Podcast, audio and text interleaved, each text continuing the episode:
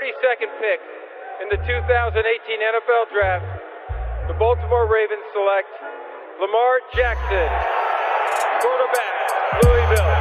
All right.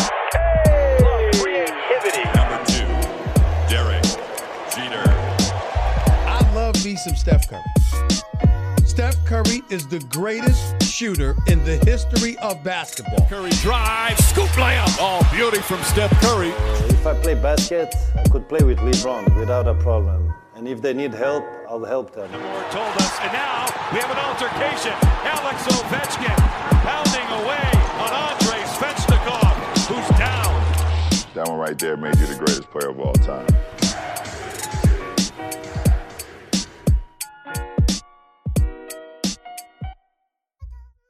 Hype épisode 32, comme, euh, comme Magic Johnson, célèbre meneur des, euh, des Los Angeles Lakers. On va essayer de vous faire un, épisode digne de, ce numéro et, de ce nom.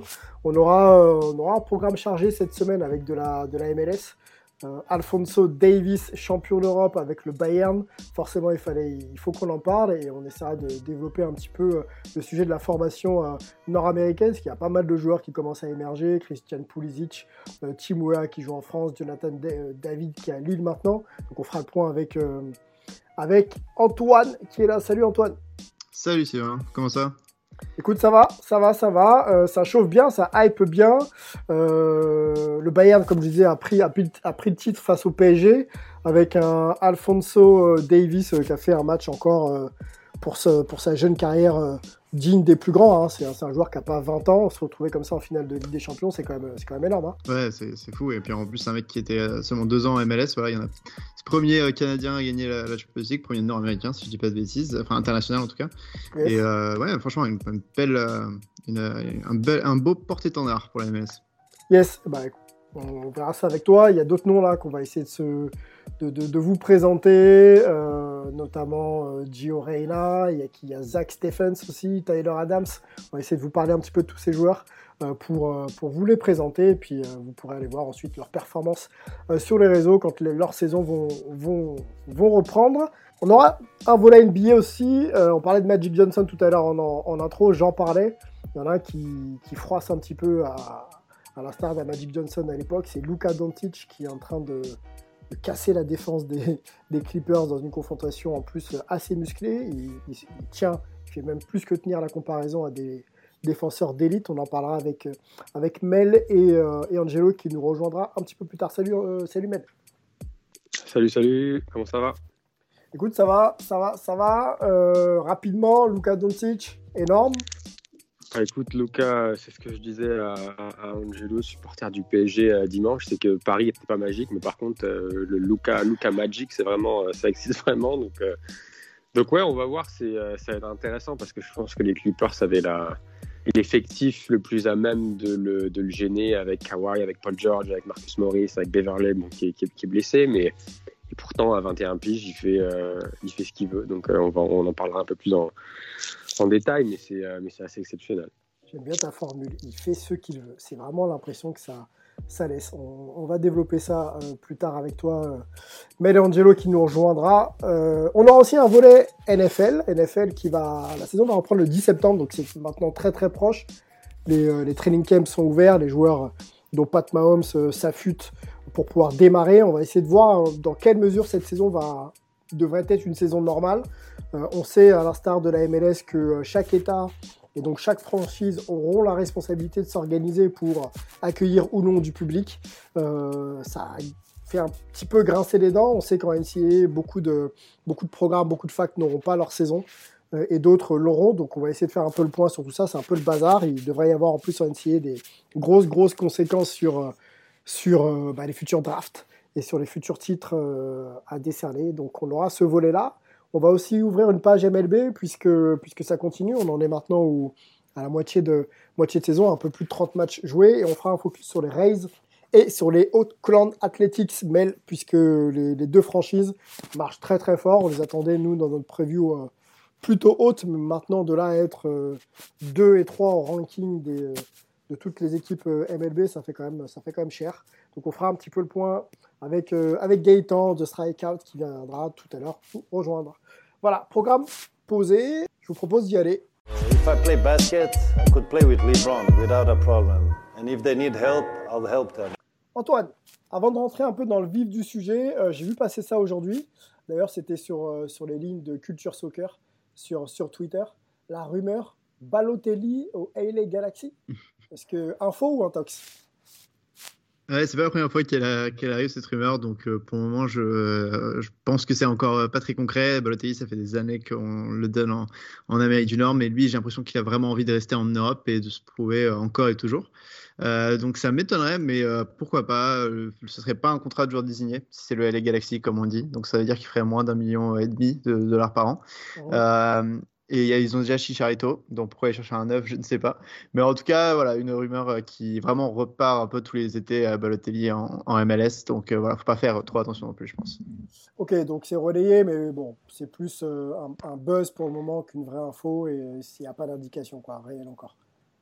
Exactement, c'est comme on a souvent aussi Messi ou Ronaldo dans les rumeurs. Pour le moment, ça me paraît un peu tôt. Ok, bon, après, c'est la cité des étoiles là-bas, donc on aime bien avoir. Euh, voilà, c'est pas mal tennis, c'est sûr. Ouais, c'est sûr. Bon, allons-y, allons-y, Antoine. La grosse hype, euh, Alfonso Davis, donc le latéral gauche, latéral gauche du, Bayern de Munich, qui euh, cristallise un petit peu toute la réussite de la formation nord-américaine. On en parlait avec toi, je crois que c'était la semaine dernière. On se posait la question de savoir s'il y avait des joueurs qui pouvaient, voilà en début de carrière et pas en fin de carrière, être en mesure de rejoindre l'Europe ou, euh, ou euh, des, clubs, des clubs émergents même euh, en Amérique du Sud et, briller et avoir une vraie carrière voilà, de, de, star ou de joueur en devenir. C'est le cas d'Alfonso Davis. On en fera un petit point complet un petit peu plus tard. Je voulais déjà qu'on présente peut-être des joueurs un petit peu moins connus qui sont aussi aux portes de, de grandes carrières. commençons peut-être par Christian Pulisic qui qui est milieu de terrain et qui évolue mhm. donc à Chelsea et qui aura peut-être une carte à jouer dans une équipe de Chelsea qui euh, va revenir avec de grosses ambitions. Le roster est, plutôt, bien, plutôt bien repensé. Il y a Thiago Silva qui devra arriver notamment.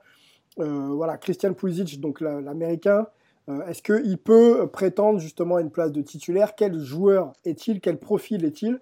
Et est-ce qu'on a en face de nous un, un, joueur qui va pouvoir voilà, avoir une vraie carrière européenne? Ouais, non, euh, Pulisic, alors je parle en tant que fan de Chelsea, je vais être totalement honnête, j'adore ce, ah. joueur et c'est un, euh, un, gars qui n'est pas issu de la formation totalement américaine puisqu'il est parti très jeune à Dortmund euh, avant d'être vendu à Chelsea après des, belles saisons. Il était vendu 70 millions et l'année dernière, pour sa première année à Chelsea, c'était un peu moyen avant la, pandémie. il avait quelques bons matchs mais souvent se blessait ou était remis sur le banc. Et là, vraiment, après la pandémie, il a commencé à prendre du galon avec Frank Lampard et être titulaire à chaque match. C'était un des meilleurs joueurs de la fin de saison. Euh, vraiment, dans un effectif de Chelsea qui cette année était avec quelques grosses stars, mais beaucoup de nombreux jeunes aussi, parce que Chelsea a été interdit de recruter pendant pas mal de temps. Mhm. Et là, pour l'année prochaine, euh, ils ont déjà sorti Sheke pour Zayek, Avertz, des mecs au milieu de terrain, Thibaut Werner devant. Et Pulisic devrait être dans ce quatuor offensif. Euh, il peut jouer milieu gauche ou milieu droit. Il est même numéro 10. Avec la sélection américaine, il a un peu tout fait. Euh, c'est la grosse star de, la section américaine. Euh, pour le moment, il n'y a vraiment personne d'autre. Il y a beaucoup de jeunes à la section américaine, mais il n'y en a personne d'autre qui s'approche un peu de son statut parce que je pense que l'année prochaine, il est titulaire assuré à Chelsea et c'est le seul, le seul grand joueur américain qui euh, joue actuellement dans un grand club européen en étant titulaire toutes les semaines euh, dans un effectif. Voilà, ils sont en Champions League l'année prochaine, Chelsea. Donc, euh, ouais, vraiment un bon joueur et qui combine bien en plus avec Giroud en, fin de saison. Ils ont vraiment fait. Chelsea a fait vraiment une belle saison. donc, voilà, sûr qu'on le verra jouer cette année en première ligue. Ok, 21 ans, 21 ans, né le 18 septembre 98 à Hershey aux États-Unis, 1m70, donc petit, petit gabarit, donc quelques voilà, un joueur mhm. assez virevoltant, euh, très bas sur ses appuis, euh, qui, euh, qui, aime beaucoup justement déstabiliser dans le dribble. Moi, moi j'aime beaucoup. Tu dis que c'est un joueur qui sera forcément titulaire cette année? Tu le vois sans concurrence? Je pense non, mais je pense qu'au début, en tout cas, il sera titulaire. C'est-à-dire qu'un mec qui part, à mon avis, le, le coach de Chelsea l'année prochaine, sur, si ils, sont, ils, sont, en train d'essayer de faire venir Kai Havertz, et si ça se concrétise, à mon avis, ils joueront à 4 avec Zayek, Havertz et Pulisic et mmh. Thibaut Werner devant. Et euh, il, y a des, il y aura de la concurrence. Euh, il y a des jeunes comme Mason il y a Ross Barkley ou Loftus Cheek, mais c'est pas des milieux qui ont le talent euh, de Pulisic. Donc je pense pas, à moins que euh, Bernard joue plus bas et que là il commence à avoir de, de la concurrence totale. En théorie, il est titulaire. Il l'a vraiment montré dès qu'il était en forme cette année. Euh, surtout en fin de saison, il était titulaire dans l'esprit de Lampard, qui a l'air de beaucoup l'aimer. Le sport de Chelsea l'aime beaucoup aussi. Il commence à justifier vraiment le fait qu'il ait coûté 70 millions, alors qu'au début c'était un peu plus compliqué. Donc euh, non, pour moi, dans mon esprit, il y a pas de, il est titulaire assuré. S'il continue à faire des bonnes perfs, normalement, il n'y a, pas de raison qu'il quitte euh, ce départ. Ok, euh, leader déjà, hein, 21 ans, l'un des leaders, Mhm. même le leader de la sélection américaine. Euh, Ouais, il est en sélection depuis 17 ans, je crois. Quand il avait 17 ans, il était déjà en sélection et il était euh, à peine professionnel à Dortmund. Donc euh, c'est vraiment un gros talent. Tu penses qu'il peut amener la sélection américaine à la prochaine Coupe du Monde et euh, éventuellement mettre un peu les États-Unis euh, un petit peu sur la carte de, des meilleures équipes du monde? C'est compliqué parce que c'est une génération très très jeune. Euh, en fait, aux États-Unis, il y avait une très bonne génération lors de la Coupe du Monde 2010 qui était toujours là en 2014 avec des mecs comme Kim Dempsey, London Donovan, Tim Howard. Et il y a eu un trou générationnel vraiment entre cette génération et celle de Pulisic. Donc euh, les mecs de talent qui ont 27-28 ans aujourd'hui sont assez rares euh, aux États-Unis. La plupart vraiment des, des jeunes dont on parle euh, on- sont très jeunes, voilà, 21, 22 euh, comme lui, comme Adams ou McKennie. Euh, et donc c'est une génération qui est très jeune. En 2024, il va déjà, il va déjà pardon, falloir s'y qualifier, parce qu'on rappelle qu'ils n'étaient pas là en 2018, les États-Unis, Ouais. pour, pour 2022. Donc euh, ça va être euh, compliqué, parce que y a, la CONCACAF a a des bonnes équipes euh, récemment, même si en, théorie les États-Unis devraient y être. Mais euh, c'est voilà, c'est jamais euh, chose euh, aisée, puisqu'ils l'ont raté en 2018. Et c'est surtout, en fait, la, la sélection américaine, elle a surtout en ligne de mire la Monde 2026, qui se joue aux États-Unis, au Canada et au Mexique. Et c'est ça, en fait, le vrai but en ce moment de la projet, américaine, ouais. c'est de faire des tests ouais, pour, faire, euh, pour faire révéler un sorte de noyau commun autour de mecs comme Pulisic, justement, et euh, faire en sorte que euh, la sélection soit prête pour la Coupe du Monde à la maison dans, euh, bah, dans six ans. Ok, Zach Stephens, qui est aussi à Chelsea, hein, le gardien américain. Tu le vois, pareil, prendre une place de titulaire dans ce, dans ce 11 de, de Chelsea? Alors, il est à Manchester City, mais Manchester pas loin, City, donc il est en. Première Ligue aussi. Ah, C'est ça. Il était prêté en Bundes cette année euh, au Fortuna Düsseldorf et il a fait une très belle saison. Yes. Euh, c'est le gardien numéro 1 des États-Unis sans souci, mais euh, le problème c'est qu'il est, il appartient à Manchester City. Il a été acheté en MLS, donc là ça montre un petit peu aussi la. C'est contrairement à Pulisic, c'est un mec qui vient de la MLS, qui a été formé, qui a joué à Columbus et qui a été repéré de l'Europe. Donc comme quoi les recruteurs font vraiment attention. C'était vraiment le gardien star de la MLS pendant pas mal de temps, numéro 1 sélection. Euh, Manchester City va le chercher et euh, le met en prêt à Düsseldorf où il fait une très belle saison. Et là, cette année, on ne sait pas trop en fait ce qui va se passer avec lui puisque Manchester City euh, ont laissé Claudio Bravo partir. Et donc, ça ouvre une place de titulaire dans les buts. Zach Stephen est vraiment méconnu des fans. Il a qu'une saison en Bundesliga en Europe à son actif. Euh, je pense que voilà, il pourrait être dans le mix euh, pour essayer de, de devenir titulaire, mais ça va être pas une chose aisée. Euh, le sélectionneur lui a dit qu'il pouvait être remplaçant pendant un an ou deux si besoin, si c'est pour après devenir titulaire et ne pas perdre sa place en sélection. Mais ça va être compliqué pour lui de s'y imposer parce que bon, Manchester City c'est quand même un, des plus grands clubs anglais en ce moment. Et il reste, voilà, il reste quand même des mecs comme Moraes qu'ils avaient acheté à, à Lisbonne, il me semble. Euh, donc euh, il n'est pas tout seul euh, dans cette équipe. Ok, ok, ok, ok. Avançons, tiens, allons sur les, sur les, euh, les, les, les- Américains du championnat de France, euh, Jonathan David et même de Lille d'ailleurs, puisque Jonathan David et euh, Tim Weah sont, sont les deux attaquants de, de, de- du LOSC. Jonathan David d'ailleurs, qui j'ai lu un article là, sur l'équipe, pour pas le citer, qui est très très très attendu euh, cette saison. hein. Il y a pas mal d'attentes autour de joueurs. Donc attaquant qui peut évoluer euh, voilà, sur le flanc droit, le flanc gauche de, de l'attaque, qui peut aussi évoluer en pointe, qui aime beaucoup la profondeur et qui a une belle technique justement euh, en, en mouvement. Est-ce que tu penses que ça peut tout de suite être un, voilà, un, un bon attaquant de, de Ligue 1 C'est pas, pas, pas Euh, si dur, mais bon, euh, je pose quand même la question. C'est ça, bah après il remplace euh, Victor Osimhen euh, Ouais, de voilà. Lille qui a fait une grosse saison, hein, qui est parti à Naples pour euh, 80 millions. Et en fait, je pense que le problème c'est qu'il va avoir une grosse pression sur ses épaules. C'est le, plus, le transfert le plus cher de- du LOSC avec euh, 27 millions d'euros. Euh, et je pense que ce montant est vraiment haut parce qu'ils ont justement vendu Osimhen à 80 millions. Donc forcément, son ancien club, la Gantoise, a pu vraiment négocier avec Lille pour avoir un prix cher. c'est un attaquant canadien qui était vraiment bon en, en, Ligue belge pendant deux saisons, qui a très bien aussi montré en Gold Cup à chaque fois dans les compétitions internationales avec le Canada.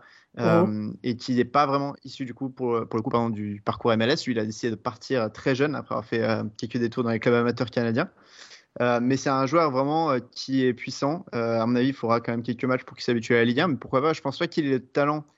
Enfin voilà, d'un joueur qui puisse aller au PSG ou, dans les plus grands clubs européens après coup. Mais je pense que pour le LOSC, c'est un bon joueur. Et il va falloir qu'il s'acclimate. Mais en théorie, il n'y aurait pas de souci de ce niveau-là. Et, et, en plus, il parle français très bien. Donc normalement, ça devrait passer. Yes, euh, il est né en 2000, le 14 janvier 2000. Euh, Effectivement, il est passé par euh, la Gantoise en Belgique. bon, c'est des joueurs qui ont des marges de progression. De toute façon, on peut pas, on va les juger peut-être à leur transfert, au montant de leur transfert, malheureusement, tout de suite, là, en tout cas dans les prochaines semaines. Maintenant, quand tu arrives, si tu étais en Europe, mais que tu arrives à Lille et que tu as 20 ans, je pense qu'il y a quand même une belle marge de progression. Quoi, hein. Mettre 75, 70 kilos. Mhm. Qu'est-ce que tu en penses Tu penses que c'est un joueur qui peut progresser? Oui, je pense qu'il a vraiment le. Ça voit qu'il a le talent et que physiquement il est déjà là, mais techniquement il peut peut-être s'affûter. Euh, je pense que c'est un... le joueur typique qui arrive à Lille. C'est un mec qui va rester deux ans, je pense, et puis partir dans un club euh, européen un peu meilleur. Je suis pas sûr qu'il pourra. J'aime beaucoup Jonathan Je pense pas qu'il a la marge de projection qu'a Alfonso Davis, par exemple. Euh, peut-être que je me trompe, hein. mais euh, je pense qu'il jouera dans un bon club européen, mais pas forcément les, les plus grands. Euh, mais en tout cas, c'est un joueur qui est correct. 30 millions, c'était un peu cher, mais il y avait de la concurrence aussi sur le dossier. Il n'était pas seul, Lille. Et je suis content d'avoir un Canadien en, France, ça fait plaisir, parce que c'est un marché. Enfin, c'est ouais, des joueurs qui sont peu utilisés en, en France, et les Américains et les Canadiens, et là, ils ont l'air de faire confiance. Donc voilà, c'est aussi une preuve qu'il y a beaucoup de joueurs d'MLS qui partent aux Pays-Bas ou également en Belgique. Et en fait, c'est mhm. peut-être un bon passage pour ensuite enchaîner dans des, dans des championnats un peu, un peu plus huppés. C'est, on, va, on va y revenir peut-être un petit peu plus tard, mais est-ce qu'il y a vraiment une filière euh, qu'on commence à identifier euh, C'est-à-dire USA, euh, Canada, boum, on arrive aux Pays-Bas, en Belgique, et on fait une, une, saison ou deux, et ensuite, on, soit on transite par la France, soit on explose direct et on va en Angleterre, par exemple. Est-ce qu'il y a un schéma qui commence à se dessiner un petit peu comme ça c'est un peu tôt pour le dire, euh, parce qu'il y a toujours en fait quelques joueurs qui partaient en Belgique, notamment. La Belgique a pas mal cherché en MLS, notamment il y a euh, un ancien de, enfin qui est maintenant le Los Angeles Galaxy, mais qui était euh, pendant très longtemps aussi à Orlando, qui s'appelle Sacha Kleshtan et au Red Bull, qui a joué en Anderlecht 3-4 saisons et qui a été très bon. et c'était un, peu une star du club pendant quelques années. il y en a d'autres qui sont passés par les Pays-Bas, José Altidor notamment. Et en fait, c'est un bon moyen pour contourner le fait qu'en première ligue, par exemple, euh, si on n'est pas de l'Union européenne, on ne peut pas rentrer euh, dans le championnat sans, être, sans avoir un certain nombre de sélections, par exemple, ou sans avoir euh, quelques, quelques saisons en professionnel. Et par exemple, Zach Stéphane, il est parti en Allemagne un an parce qu'il ne pouvait pas jouer, il ne pouvait pas avoir un, working visa, un permis de travail là-bas, directement de la MLS. Donc voilà, c'est le, le, genre de problème qu'il y a. Et c'est pour ça que la première ligue va rarement piocher directement en MLS. Et euh, c'est pour ça que les joueurs partent. Mais après, il y a surtout un grand lien avec la Bundesliga. La Bundesliga, c'est vraiment le championnat qui achète et qui regarde les Nord-Américains, que ce soit en MLS ou même avant. Et, ils vont chercher les jeunes comme Pulisic, justement, ou euh, Weston McKennie. Ils vont les chercher directement dans les académies. Et, euh, mais il y a les clubs comme le Bayern Munich, qui a un partenariat avec le FC Dallas, notamment. Euh, mhm. donc voilà, il y a vraiment une filière Bundesliga et MLS qui, qui, qui est installée. Euh, euh, et il y a des jeunes comme. Euh, ouais, il y a un gars qui s'appelle Ulysse Yanez. qui était au Los Angeles Galaxy et qui est parti très très tôt avec Wolfsburg notamment, qui se développe. Donc ils vont chercher vraiment dans les académies directement. Et on peut parler aussi de Tyler Adams, donc qui est un, un, milieu qui vient des Red Bulls aussi. Et en fait, le fait que les Red Bulls aient un club en Allemagne et à New York, euh, c'est les choses. jeunes talents. C'est ça, et le Tyler Adams en question, il est parti euh, justement de New York directement à Leipzig, où euh, là il a, il a même marqué un but en. Il me semble que c'est les quarts de la Champions League match avant de celui contre le PSG. Euh, c'est un jeune talent aussi, euh, voilà, qui est très bon. L'ancien entraîneur des Red Bulls c'est entraîneur maintenant de, Salzbourg, un autre club de Red Bull. Donc voilà, il y a ce genre de groupe, que ce soit City, Red Bull, le Bayern avec son partenariat à Dallas, qui font en sorte qu'il euh, y a une connexion qui se crée, mais quand même encore tôt, parce que les clubs MLS demandent souvent beaucoup d'argent pour leurs joueurs, un peu trop. mais voilà, il y a une connexion qui se crée. D'accord. Est-ce qu'on est qu'on peut peut-être identifier un petit peu la formation nord-américaine, on en a parlé je crois pour les États-Unis, un peu moins pour le Canada. Est-ce qu'aujourd'hui, euh, c'est le fruit d'une bonne formation et d'une bonne politique de formation que de voir des joueurs partir, même s'ils partent très très jeunes. Hein.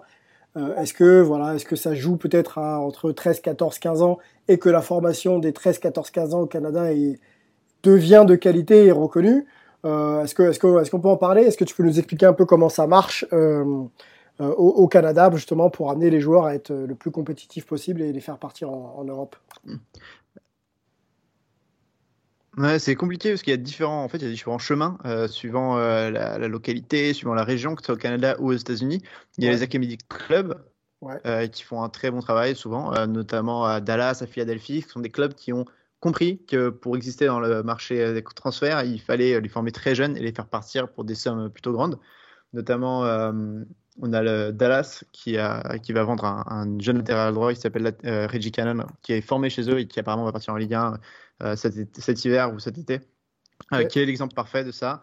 Euh, Philadelphie a aussi beaucoup de jeunes qui veulent partir. Donc voilà, ces clubs ont vraiment compris qu'il fallait s'inscrire localement et chercher dans les et, enfin, former des jeunes chez eux. Et après, il y en a d'autres qui l'ont moins compris ou alors qui s'appuient sur des académies locales. notamment, dans, il y a des régions où il n'y a pas de club MLS et là, ce sont des académies locales. Le problème, c'est que souvent, elles sont payantes. Et donc, euh, c'est cher euh, pour une famille qui n'a pas les moyens souvent d'amener son fils là-bas.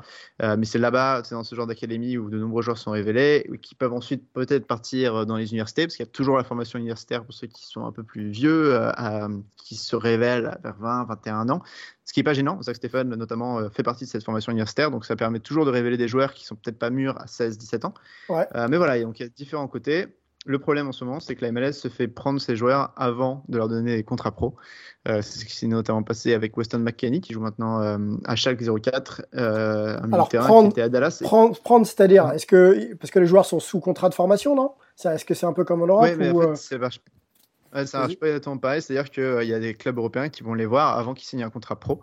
Euh, en leur disant que euh, ils peuvent, euh, surtout avec les lois allemandes, il me semble, c'est plus simple, qu'ils peuvent aller chercher les joueurs en fait avant de signer pro.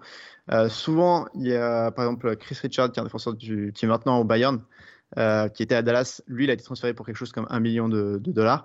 mais souvent, voilà, c'est pas un prix qui est très haut parce qu'ils n'ont pas encore de, de ils sont pas encore joués en pro. Et en mhm. fait, ça, ça, gêne les clubs MLS. Et le problème, c'est quand les clubs de MLS signent pro, Ensuite, euh, ils demandent énormément d'argent pour les faire partir et euh, ça pose problème. Il y a pas mal de clubs européens qui ont voulu euh, aller chercher des mecs de MLS et qui sont finalement pas pris parce que ils coûtent 5-6 millions de dollars là où ils devraient, si c'était un, si un, club américain de Sud, par d'Amérique du Sud, ils coûteraient 2-3 millions.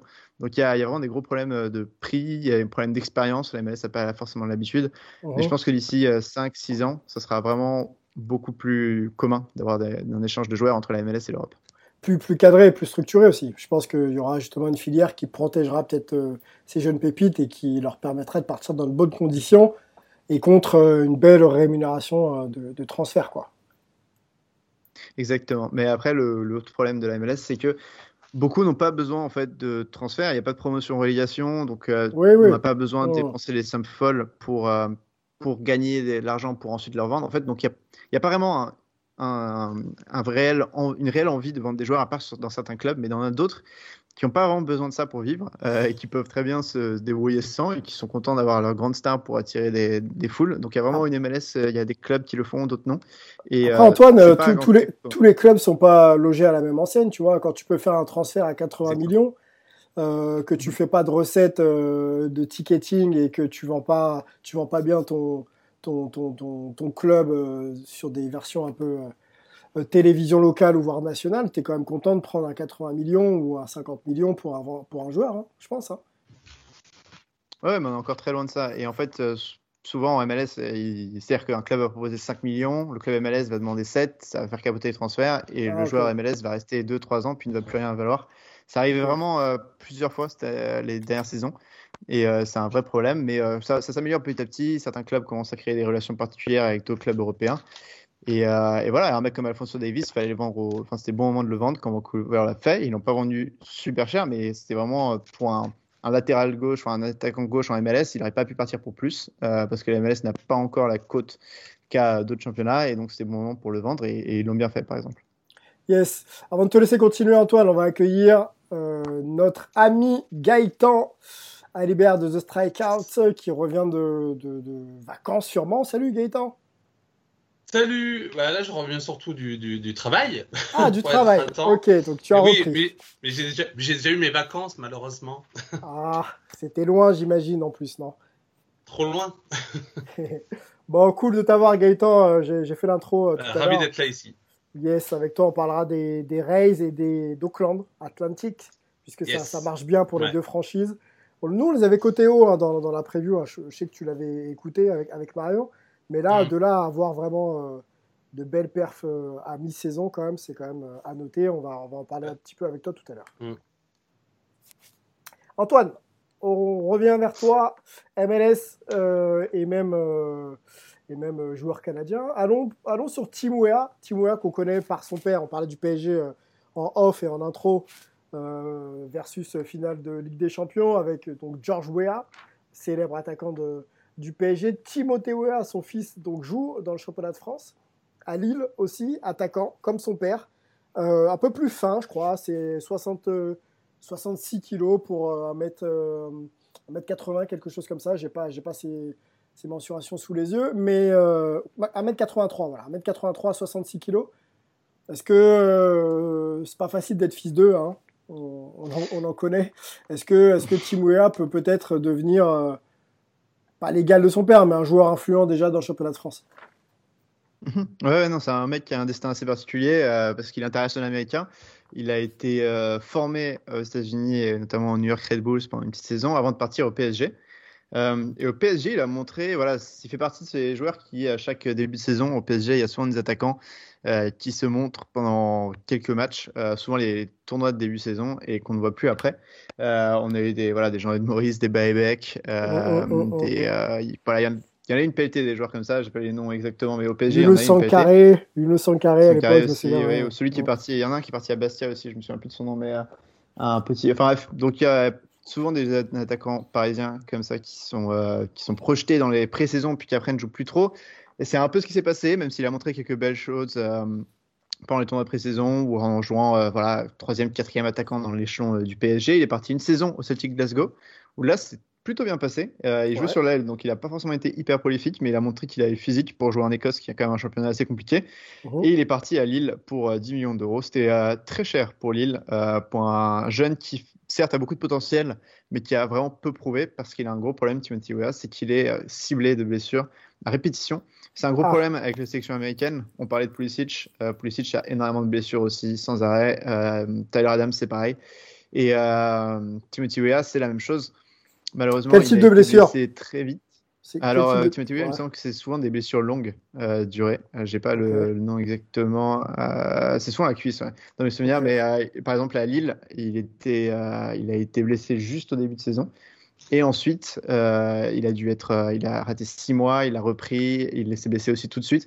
Là, apparemment, il est de retour à son plus haut niveau pour le début de saison, selon ce qu'il met sur son compte Instagram. Donc, on va voir s'il peut continuer à jouer. Mais il a eu des problèmes de, physique et il en a euh, toujours aujourd'hui. Donc euh, c'est compliqué. On va voir s'il peut finalement faire une saison complète là avec le LOSC. Ouais, donc lui, son challenge, c'est de jouer déjà, d'enchaîner les matchs et être euh, bien physiquement pour pouvoir ensuite aller chercher quelques perfs et, claquer quelques buts. Hein, c'est ça. Hein. Il est, il, est, il, est, né le 22 février 2000, donc il a, il a 20 ans depuis, depuis quelques mois. effectivement, quand on est jeune comme ça et qu'on enchaîne les blessures, c'est pas, ça fait pas bonne, bonne presse pour le joueur. Hein. C'est ça. Après, il a un contrat de 5 ans, donc euh, il sera au LOSC, à mon avis, pendant pas mal de temps. S'il arrive à, devenir titulaire, c'est très bien. Il y, a, il y, a, quand même de la concurrence sur les côtés au LOSC, euh, mais c'est un club qui est là pour former des jeunes. Hein. donc, euh, en théorie, je pense que d'ici 2-3 ans, il aura gagné ses galons de titulaire, peut-être plutôt s'il reste en forme. Et ça sera, enfin, on l'a vu jouer un peu en sélection U23, notamment aux États-Unis, puis en sélection nationale il se débrouille plutôt bien. Il est assez technique, euh, il se retourne bien, donc euh, normalement, il n'y a pas de raison. Ok. Euh, je regardais encore un petit peu là partout là sur les réseaux, sur les sur les, l'équipe, etc. Ça parle de complémentarité à Lille. problème de complémentarité justement entre Jonathan David, Timouya et Renato, Renato Sanchez. Est-ce que toi tu vois aussi, parce que c'est quand même un trio qui, qui, est assez jeune encore, qui est amené à mhm. jouer ensemble. Est-ce que tu penses que ces trois-là peuvent être complémentaires? Au moins Jonathan David et Kimura sur le, sur le, sur le terrain et David, ouais, plutôt, parce que euh, David et, euh, et Wea aiment bien la vitesse, ils peuvent euh, partir en contre assez rapidement. Euh, je regarde plus trop la Ligue 1, donc j'ai du mal à voir Ouais. comment Losk joue. Je sais pas s'il joue en contre, mais Renato Sanchez est plus lent, il me semble. Il est plus dans la, dans la beauté du geste, non? Mmh, Que, c'est ça. sur les rapidités. Ouais, donc je sais pas après comment joue exactement le Losk, mais en théorie, euh, Timoya et Jonathan David, ça pourrait marcher ensemble. Ok, ok, ok. euh, Mais euh, juste un dernier truc, ouais, faut-il encore que Wea joue, hein, parce que euh, justement, je regarde un petit peu. Ils ont quand même Iconé sur les ailes aussi. Jonathan Bamba, voilà, ils ont des, des bons joueurs Lille à tous les postes, donc ça va être. enfin, pour le moment, il n'est pas titulaire, je pense. Après, après à l'image de Monaco, Lille, c'est un peu en mode trading, là, donc il faut exposer les joueurs. Euh, S'ils Ouais, arrivent à faire euh, 4, 5, 6 dans le championnat de France et, euh, et à truster une place européenne, ce sera suffisant pour faire jouer les joueurs, faut en tout cas les exposer et ensuite les revendre, euh, les revendre à, à- à bon prix. Euh, Est-ce qu'on a parlé un peu de. On peut peut-être parler vite fait de Gio Reyna, donc Dortmund, pareil, milieu de terrain.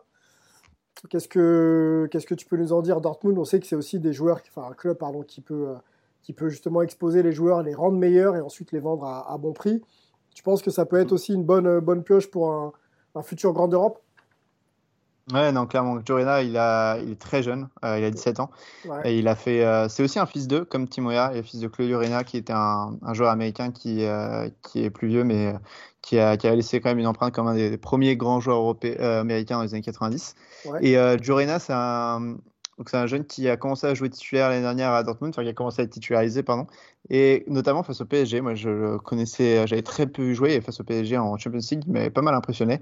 Il est jeune, mais en pré-saison, là, il joue beaucoup, Euh, donc ça ne m'étonnerait pas qu'il soit partie de la rotation euh, pour jouer devant. euh, il joue sur les deux ailes aussi, un peu comme Pulisic. Comme Pulisic, lui aussi, il a commencé à, à Dortmund, donc Dortmund, c'est vraiment un club qui est là pour aussi pour montrer les jeunes. Il montre aussi beaucoup de choses en, en jeune, chez la jeunesse américaine. Durena, il aurait été aussi dans les sélections. le, le sélectionneur l'a déjà dit. Il aurait voulu le prendre s'il n'y avait pas eu le Covid pour les matchs de l'été. Donc, non, c'est un mec vraiment, il faut faire attention à lui. Il a l'air très bon sur le dribble, rapide dans l'accélération. Euh, et les, États-Unis s'attendent à voir un Pulisic et Reina sur les ailes dans le futur. Alors justement, tu parlais de Pulisic euh, à Chelsea, euh, tu le vois dans le 11, en tout cas jouer pas mal de matchs cette saison. Euh, c'est quand même un joueur qui peut évoluer sur le poste de Sancho. Sancho qui était annoncé partant, mais qui devrait rester à, Dortmund. Ma question, c'est est-ce qu'aujourd'hui les joueurs américains, nord-américains, sont en mesure de venir concurrencer les meilleurs joueurs évoluant en Europe? Et même, et même euh, prendre des places de titulaires quoi Est-ce qu'on en est là aujourd'hui? Ouais, bah clairement. Bah, après, il a 17 ans, Jorena, par exemple, mais d'ici 1-2 ans, euh, clairement, il est titulaire à Dortmund. Comme Pulisic, il lui a fallu 1-2 ans avant d'arriver à titulaire à Dortmund. Pareil pour Chelsea, il n'est pas arrivé directement titulaire, il a dû se battre pour sa place et il l'a obtenu. Donc, c'est une question de temps. Quand il vient très jeune, euh, c'est par exemple Reina, voilà, c'est un mec qui est là. Euh, qui, est, qui est arrivé il y a deux ans, il me semble, à Dortmund. Donc, c'est un mec qui savait qu'il n'allait pas avoir sa place titulaire tout de suite. Mais euh, ils sont prêts à attendre et à trouver leur place. Je pense que ouais, Reina, il est pour le fait qu'il le titularise en, enfin qu'ils le font entrer en Champions League il y a 17 ans, c'est qu'il voit vraiment du talent dans, dans ce jeune. Ok, ok, ok, ok. Euh, Est-ce qu'on a fait le tour? Ouais, je pense qu'on a fait le tour des, des, des joueurs MLS. J'avais une dernière question avant de te laisser euh, aller. Antoine, quel est le joueur du coup à suivre? On sait que la MLS, euh, pareil, reprend le 22. hein, le championnat de, de MLS a repris d'ailleurs, puisqu'on est le 25. Tu vois, j'ai- trois jours de retard, donc là, là, le championnat a repris. Euh, mais parmi tous les joueurs un petit peu nord-américains et, et canadiens évoluant euh, soit en Europe ou soit en MLS, lequel, euh, quel, quel est le joueur à suivre pour toi? Alors, dans l'effectif de Dallas, il y a énormément de pépites à suivre. Paxton Pamicol, notamment, qui est un numéro 10. On a Reggie Cannon, qui est un latéral droit, qui devrait partir pour la Ligue 1, notamment. Euh, on a beaucoup parlé de, ce jeune. À Philadelphie, il y a euh, Aronson aussi, qui est un numéro 10, qui a impressionné pendant le tournoi MLS is back. Donc euh, voilà, trois pépites qu'il faut vraiment garder. Il y en a sûrement d'autres, mais c'est les trois qui me viennent à l'esprit comme les, talents qui peuvent partir. Et sinon, du côté de l'Europe, en fait, il y a aussi un jeune latéral droit qui est néerlandais de base, mais qui choisit de, jouer pour, les, États-Unis, qui s'appelle Sergio Dest et qui est à, l'Ajax Amsterdam. Et euh, Dest, pour le coup, il est cité pour partir notamment à la Juventus de Turin d'Andrea Pirlo. Donc, euh, faudra, lui, c'est vraiment le plus, un peu l'américain qui est hypé ces derniers temps. Euh, donc, il faudra faire attention à, à Dest. Le PSG aussi, j'ai déjà vu dans les rumeurs. Donc, voilà. Ok, ok, ok. Et donc Alfonso Davis, bah, champion d'Europe, hein, à, pas- à- à moins de 20 ans. Est-ce que tu penses que c'est pareil à l'image de David Trezeguet, Henry quand ils ont pris la Coupe du Monde en 98 Est-ce que le, plus dur n'est pas, pas à venir pour Alfonso Davis, c'est-à-dire confirmer, quoi, s'installer parmi les meilleurs et, euh, et enchaîner les saisons à très haut niveau Est-ce que tu, tu vois euh, être capable de faire ça au Bayern ou ailleurs d'ailleurs? Ouais, très clairement. Franchement, c'est impressionnant ce qu'il a fait euh, depuis euh, 2017 parce que quand il est parti de Vancouver, on s'attendait pas à ce qu'il soit directement titulaire en un an ou deux au Bayern. Vraiment, l'idée, c'est qu'ils sont en deuxième, troisième division allemande, prêtés pendant une deux saisons parce que c'est un beau joueur de MLS, mais c'était pas non plus un talent incroyable qu'on Alors former, découvrir. euh, Antoine, je te coupe, mais former euh, ailier gauche, hein.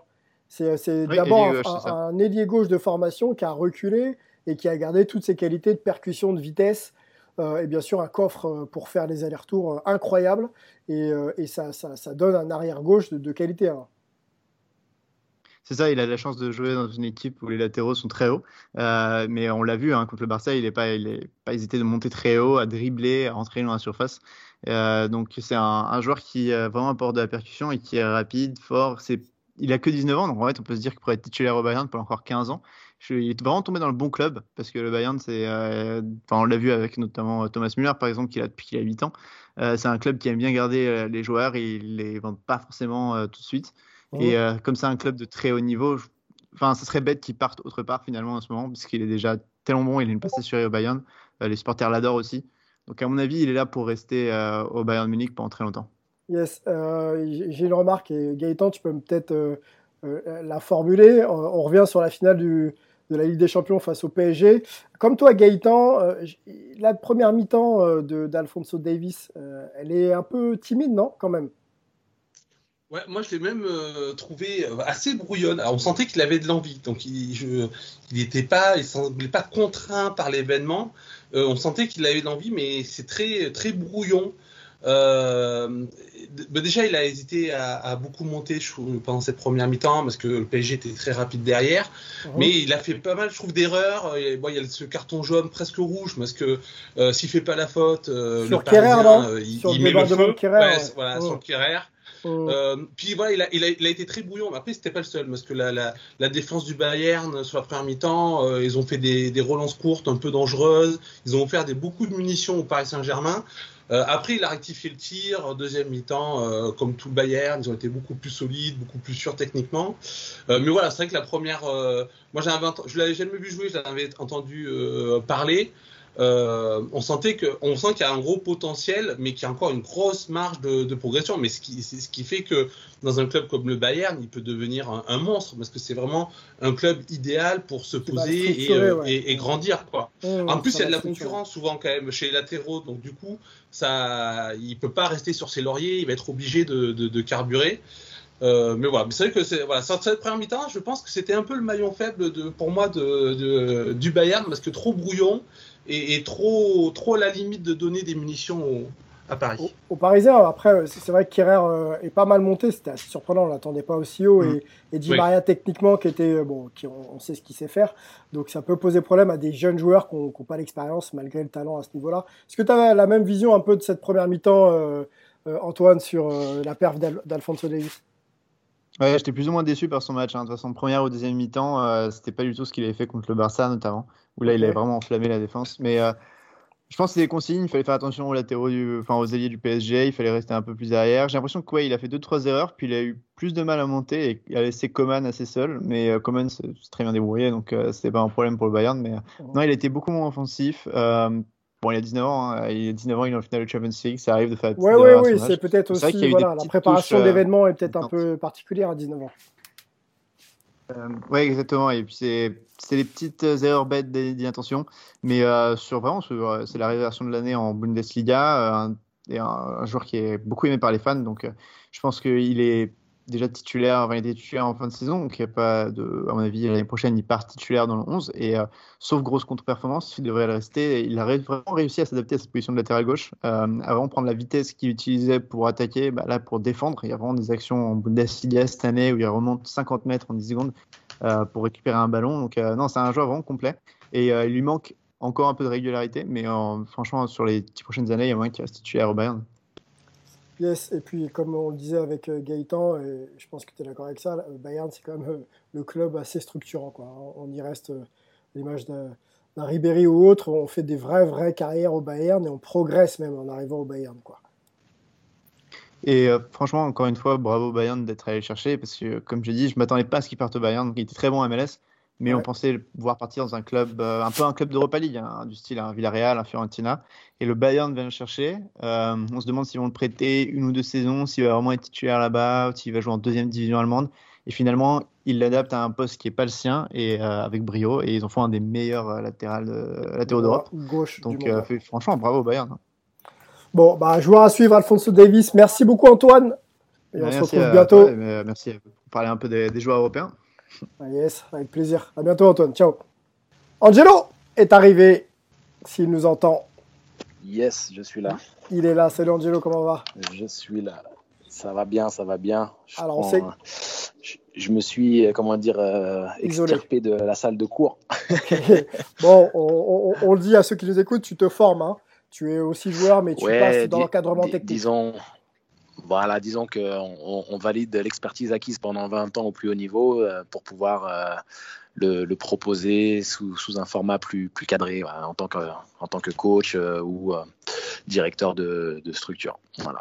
Bon, eh ben, écoute, on espère que ça se passe bien. On te prend quelques minutes avec nous. On va parler NBA tout de suite maintenant. I love me some Steph Steph Curry is the greatest shooter in the history of basketball. Les Spikes sont réunis, euh, on est en playoff, on est euh, en fin de premier tour.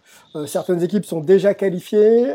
il se passe pas mal de choses avant de rentrer dans le vif du sujet. On va parler de, l'Ouest et d'une confrontation qui me plaît plus particulièrement. les gars, revenons sur la, news de la semaine. Elle est tombée, je crois, hier c'est euh, bon, déjà l'élimination des Sixers face aux Celtics, The Sweep, et euh, Brett Brown viré. Voilà, ça c'est la news. Euh, les gars, comment on peut expliquer rapidement le fiasco tête mail parce que c'est un fiasco hein, de, des Sixers. On, le rappelle, ils jouaient sans Ben Simmons. Et, pour toi, Angelo, quel est le meilleur coach pour éventuellement remplacer Brett Brown à la tête des Sixers? Vas-y, bon, déjà, commence. Quel est, quel est le meilleur coach pour remplacer Brett Brown? J'en connais un qui est en train de passer sa formation. Bon, il n'est pas connu aux États-Unis, mais. Euh, Bien, bravo. Euh, la passe d'Est, la plus... passe Allez, non, no look passe. Énorme. Plus, euh, plus sérieusement, je pense que c'est, euh, je pense que c'est un, un, problème global. Alors forcément, c'est facile de, de, de, de, virer le coach et, et Brett Brown n'est pas euh, a pas fait un, super boulot euh, sur, la, sur, les, deux dernières saisons.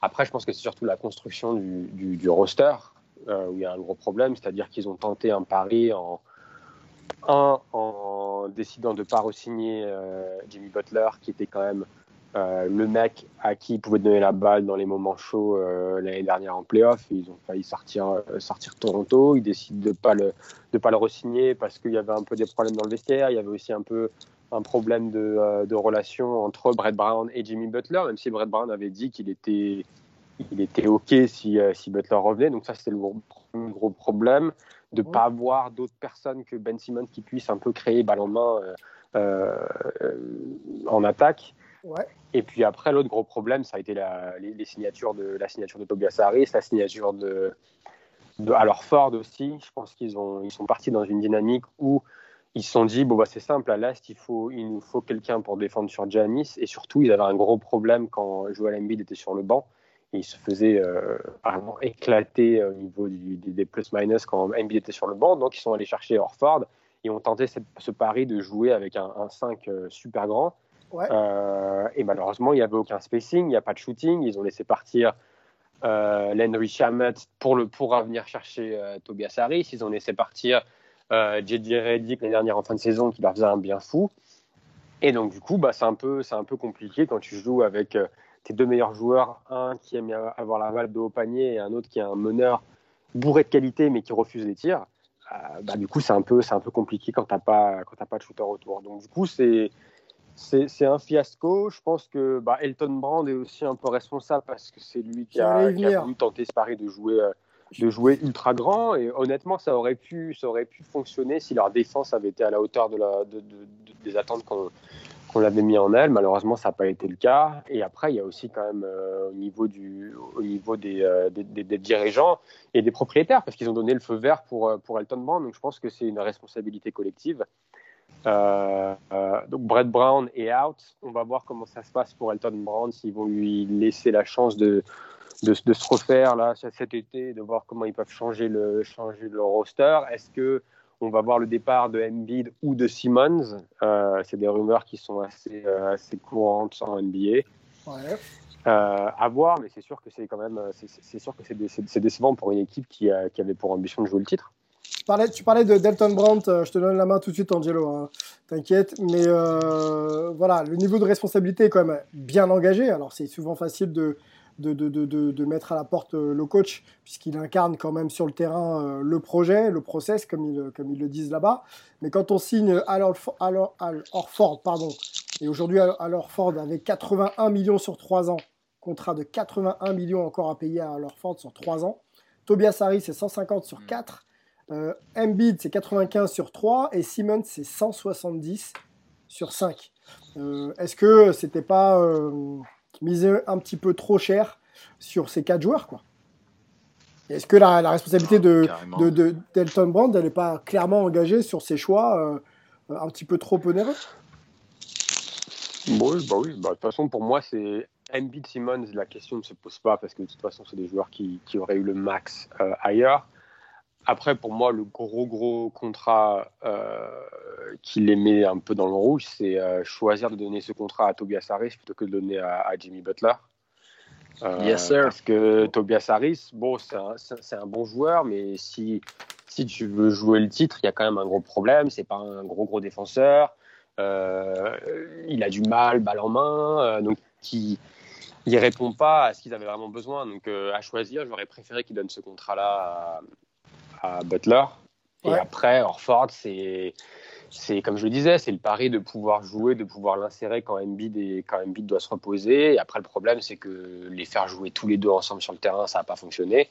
Et donc, pour un Orford, je ne sais plus quel âge il a, mais il est quand même plus tout jeune, bah, ça fait quand même cher. Le, au final, ça fait quand même cher ton pivot remplaçant. Donc, euh, oh, oh, oh. donc ouais, sur, sur euh, Harris 1 pour moi et Den après Orford 2, ouais, c'est les deux gros contrats qui, qui, qui font tâche. Après, euh, cela dit, euh, Brand est quand même allé, a été vachement agressif depuis qu'il a pris les rênes de, de, de Philly. C'est lui qui est allé chercher, qui est allé chercher Butler. Donc tu peux pas toujours avoir raison. Il y a d'autres bons GM qui ont, qui ont, qui ont fait des erreurs. Donc J'espère juste qu'ils vont pas le, qu'ils vont pas le mettre dehors euh, après ça. Je veux dire, ça, ça, ça, ça, peut arriver à tout le monde. Maintenant, il faut lui laisser, euh, laisser la chance de, de pouvoir se, se, redorer la pilule un peu. Et puis, on verra, on verra ce qu'il peut faire.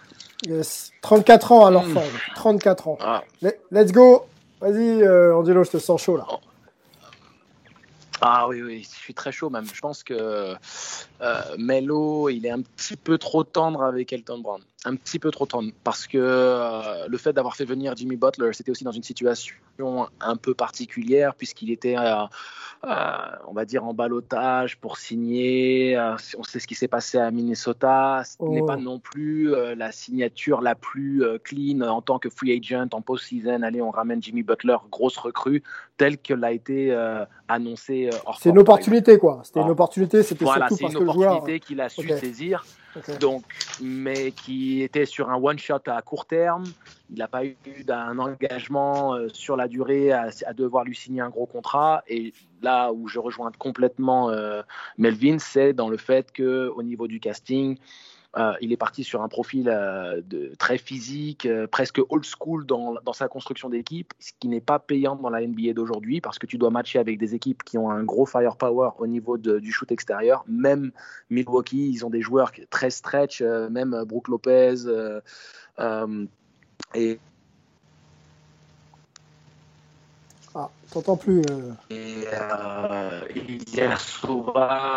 ont cette capacité Angelo, t'entends plus la défensive de. Ah. Angelo, ouais. Est-ce qu'on m'entend là ou pas? Ouais, si ouais. tu peux reprendre ouais, juste si le début peux, de ta si phrase. Yes, euh, donc comme je disais, de, de, de, miser sur une construction d'équipe euh, euh, physique, au profil un peu old school, euh, défensive, mais donc sans vraie menace extérieure. Ce n'est pas judicieux dans le basket actuel et surtout dans, dans on va dire, le format des équipes NBA euh, de nouvelle génération. Même Milwaukee, euh, qui est athlétiquement grand, euh, longiligne, euh, ont, ont, des intérieurs qui éloignent les défenses, avec Brook Lopez qui shoot dans les corners ou qui envoie des bombinettes à 3 mètres derrière la ligne en tête de raquette. Il y a Sova cette capacité d'écarter les défenses et de, de, de, prendre un Yanis stopper, c'est une bonne chose, mais si derrière on n'est pas capable de mettre le ballon dans le cercle, c'est quand même très très compliqué. Euh, ben Simmons, et comme l'avait bien expliqué Melvin, est un, est un, meneur qui refuse le tir, peut-être à juste titre, mais ça c'est un autre, euh, un autre sujet de conversation. Donc euh, les, les, départs de Reddick, les, les, les, départs de Chamet, c'est vraiment... on peut parler Ben Simmons. Chose qui a créé un déséquilibre. Excuse-moi, on peut parler de Ben ah. Simmons rapidement, parce que dans, dans l'évolution ouais. du process, on compte aussi sur l'évolution des joueurs. C'est-à-dire qu'on les signe euh, pour ce qu'ils euh, proposent sur le terrain, mais pour un, aussi euh, c'est leur capacité à, à, à, faire grandir l'équipe et, et, à grandir par eux-mêmes. Et c'est vrai que tu peux pas, tu peux pas, tu peux pas progresser dans la NBA d'aujourd'hui avec un avec un, un meneur ouais. qui peut qui prend pas un tir ouais. mid, mid range et pas un tir à trois points quoi. Exactement. Il les prend pas, je te parle, pas qu'il ne les prend pas. Hein. C'est même pas il les met, hein, ouais. il ne les prend pas. Mais dans l'absolu, dans l'absolu, si tu construis une équipe où euh, tu as tellement de menaces extérieures autour de lui que tu ne peux plus défendre la ligne, euh, la ligne médiane, que tu es obligé de, de rester euh, alerte et collé euh, au shooter extérieur, même avec les grands gabarits, parce que Embiid, il peut pas rester dans la raquette quand il y a Brook Lopez qui est en périphérie, euh, par exemple euh, pour, pour Philadelphie. Donc dans un profil où maintenant tu as toi des joueurs, puisque Embiid est capable de shooter, si tu l'entoures avec euh, 3 à 4 mecs qui sont aptes à marquer régulièrement à 3 points, euh, dont euh, ce qui est supposé être le rôle de Harris, mais malheureusement, au-delà de ça, il faut avoir des mecs qui compensent dans la création au même titre que, que ce qui est capable de faire Simmons. Donc la perte de Butler, euh, successive à la perte de Reddick, c'est dramatique, c'est catastrophique dans la construction d'équipe. C'est beaucoup trop. C'est juste plus possible à ce moment-là. Donc, euh, pour ça que je dis qu'on est un peu trop tendre avec Elton Brown, parce que de lui donner le crédit de la venue de Butler sur une opportunité euh, qui, au final, aurait été saisie par n'importe quelle franchise à ce moment-là, la seule raison pour laquelle pu. Euh, ils, ils, ont pu, ils ont pu mmh. récupérer Butler parce que c'était un des seuls, un des seuls contenders euh, qui était apte à le prendre à ce moment-là. Mais, mais si ça avait été, euh, je sais pas, Atlanta, il serait jamais parti là-bas, Butler. Réponse de Mel, réponse de Mel. Oui, non, mais d'accord, mais il faut oser. Moi, pour moi, faut juste, faut, faut quand même, faut quand même oser, euh, oser tenter de tenter le deal pour aller chercher Butler en milieu de saison où tu sais pas comment ça va, comment ça va se passer, etc. Donc moi, je lui donne juste du crédit sur le fait d'être agré assez agressif pour dire Ok, il nous manque un mec pour avoir la balle dans les mains en, fin de match et il va nous servir en playoff. Let's go, quoi. Parce qu'il oui, y a, a d'autres. GM qui qui, bah, qui l'ont pas fait, tout simplement. Donc c'est pour ça rejoins. que je lui donne juste du crédit sur ça. Après, par contre, oui. comme tu dis, et ouais. je, je l'ai dit, dit tout à l'heure, euh, le fait de dire, bah écoutez, par contre, non, on va le laisser partir à Miami, on va donner voilà. ans, euh, le même contrat à Harris, là, là c'est voilà. clair c'est le, le, grand. Exactement. C'est juste sur ça que je rebondis. En fait, je suis tout à fait d'accord avec toi sur le fait que c'était couillu et, et, et, assez visionnaire dans l'idée de, de, dire, OK, on tente le pari. Euh, mais, dans, mais de faire ce one shot à court terme pour après construire l'équipe telle qu'il l'a fait avec les départs qu'on connaît, c'est là où vraiment je, je lui reproche son, son, son manque de, de, de, de, vision du basket actuel. C'est n'est pas une équipe qui été construite, sachant aussi le fait que Simmons et, et, et Embiid sont friables physiquement. Tu as besoin d'avoir ton assurance tout risque. Et Butler le démontre euh, une fois de plus aujourd'hui. Il l'avait montré à Chicago, il l'a montré avec l'impact qu'il avait à Minnesota, il l'a montré euh, une fois de plus cette saison avec Miami. C'est un All-Star, c'est un joueur euh, avec un impact énorme des deux côtés du terrain, un des deux trois meilleurs two-way players de toute la NBA. Mmh. Et de se priver de ce genre de profil, bah voilà, ça, ça a coûté la place de, de, de, Brown au niveau du coaching. Elton Brown, il est encore, il est encore en sécurité pour le moment, mais un an supplémentaire comme ça et sa tête va sauter.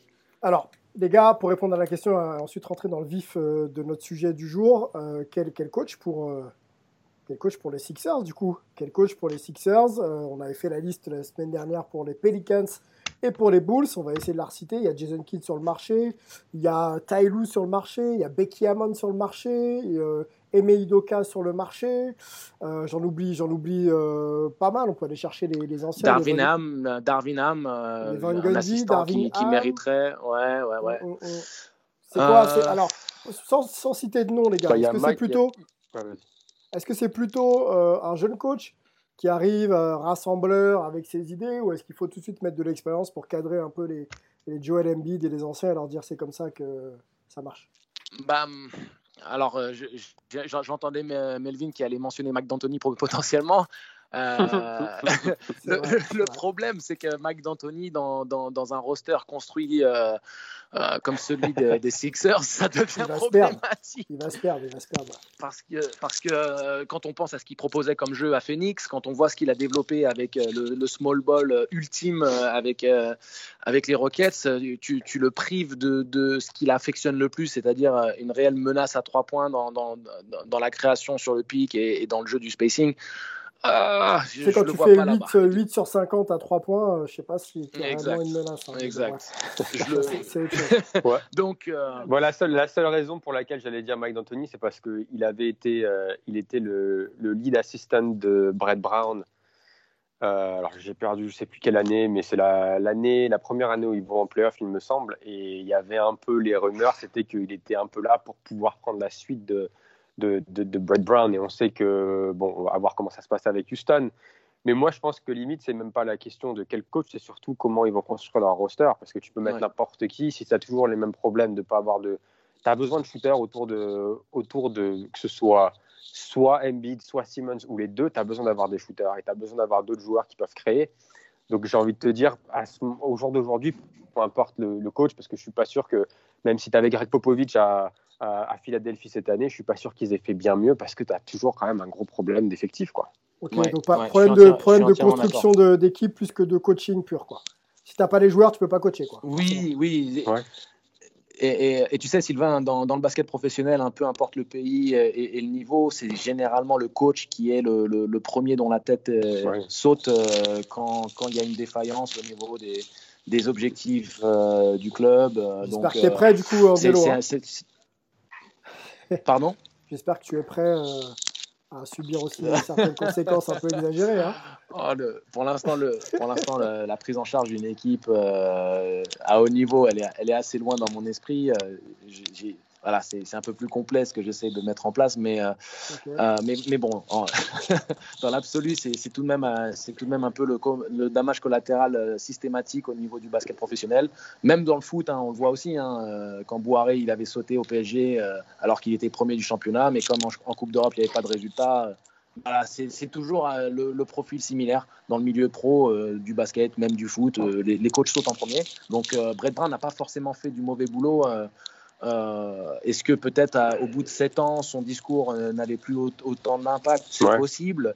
Est-ce que simplement on lui a pas non plus donné cette année les armes pour vraiment euh, répondre aux attentes euh, du front office? C'est tout à fait légitime de penser comme ça aussi. Mhm. Donc, euh, ouais, euh, un, un coach comme Jason Kidd, peut-être, euh, sachant euh, le, le- le profil euh, de Ben Simmons et, et- et l'apport qu'il peut amener dans, dans la vision du jeu, dans, dans le rythme up-tempo qu'affectionneraient euh, les Sixers, ce serait intéressant. Mais une fois de plus, on peut mettre Popovic, comme disait Melvin, euh, si tu n'as pas les shooters, tu n'as pas les shooters. Si tu n'as pas les créateurs, tu n'as pas les créateurs. Et tu es euh, tributaire de l'état physique de Embiid et de Simmons. Et ça reste assez injuste dans l'absolu euh, d'être jugé euh, au niveau des résultats euh, basé sur ces éléments-là. Quoi. Pour, ok, ok. pour ajouter juste à ce que disait Angelo euh, vite fait, je pense qu'il faut Ouais. un coach qui ait une certaine expérience parce que Brett Brown avait le, feedback qu'il y avait sur Brett Brown, c'est qu'il était trop, il était trop nice, c'était trop gentil, trop gentil avec Embiid et avec Simmons notamment. Et Embiid, il y a euh, le, il y a un des journalistes de, Bleacher Report qui a d'ailleurs écrit un, livre sur euh, sur Philly.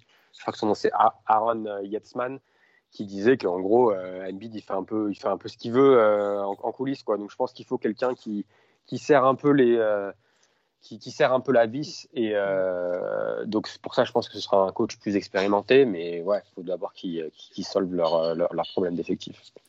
Bon, bon, il y, a- il y a pas mal de place à prendre et je pense que l'intersaison, ma- malgré qu'elle soit courte, va être assez intense pour euh, trouver les bonnes pièces euh, au puzzle des, des Sixers. Messieurs, on va sur le sujet chaud du jour, la hype du jour.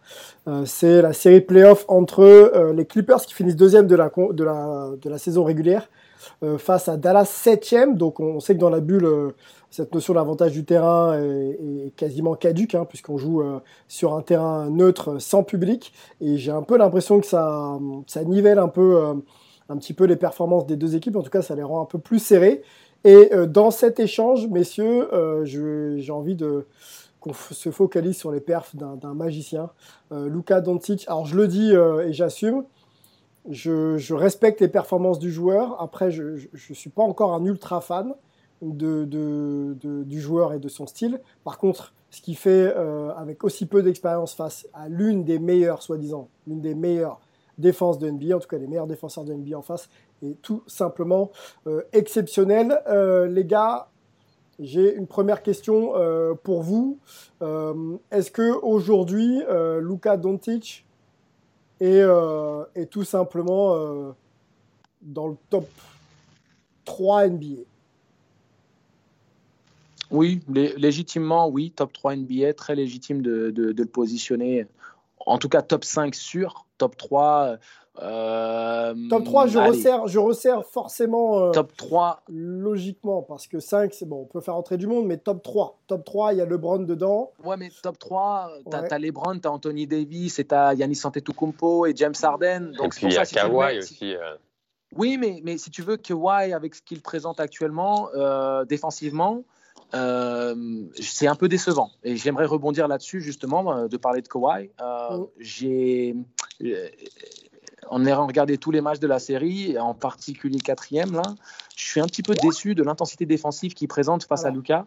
Euh, je trouve pas qu'il essaye vraiment de le mettre dans le dur. Euh, on, fait, on, fait, court, on fait, on fait, faisons assez court. Hein. Je te laisse développer, mais faisons assez court, parce qu'après on aura justement euh, cette opposition justement qui n'est pas à la hauteur, et on focalisera aussi sur Paul George. Mais je te bah laisse finir. Après, allons sur Lucas rapidement sur sa capacité à être l'un des trois meilleurs joueurs NBA. 3-4 D'accord. Alors, super court. Je trouve qu'il n'est pas du tout à essayer de lutter au-dessus des écrans. Il est très passif. Euh, quand Lucas prend les écrans, il se contente de switcher passivement et de donner la responsabilité de faire le stop euh, sur, euh, sur les mecs comme Maurice ou, Jackson, selon le profil d'équipe qu'ils mettent sur le terrain. Et je trouve qu'il il refuse un peu de, de, vraiment être le, le stopper. Euh, qui donne l'exemple et qui montre la voie euh, pour euh, prendre l'avantage dans cette série qu'il devrait légitimement gagner malgré les performances dantesques de, de. Donc je le trouve vraiment en retrait par rapport à ce qu'il est capable de présenter défensivement. Après, ça ne veut pas dire que Lucas n'a pas le talent pour pouvoir répondre au challenge, mais dans l'absolu, défensivement, je suis déçu par l'intensité proposée par Kawhi,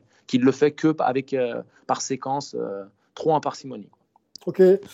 Mel, est-ce qu'on a euh, face à nous un joueur qui est euh, capable justement de dicter un petit peu le tempo d'un match euh, Justement, d'avoir un impact sur sa passe décisive, sur sa manière de mener ses coéquipiers? Est-ce qu'on a ce type de joueur un peu à la Magic Johnson qui peut scorer, qui peut passer, mais quoi qu'il fasse, donc, peu importe la catégorie statistique qu'il impacte, il, donne vraiment, vraiment l'impression de pouvoir dominer cette catégorie et de, et de dominer le match? Est-ce qu'on a ce type de joueur?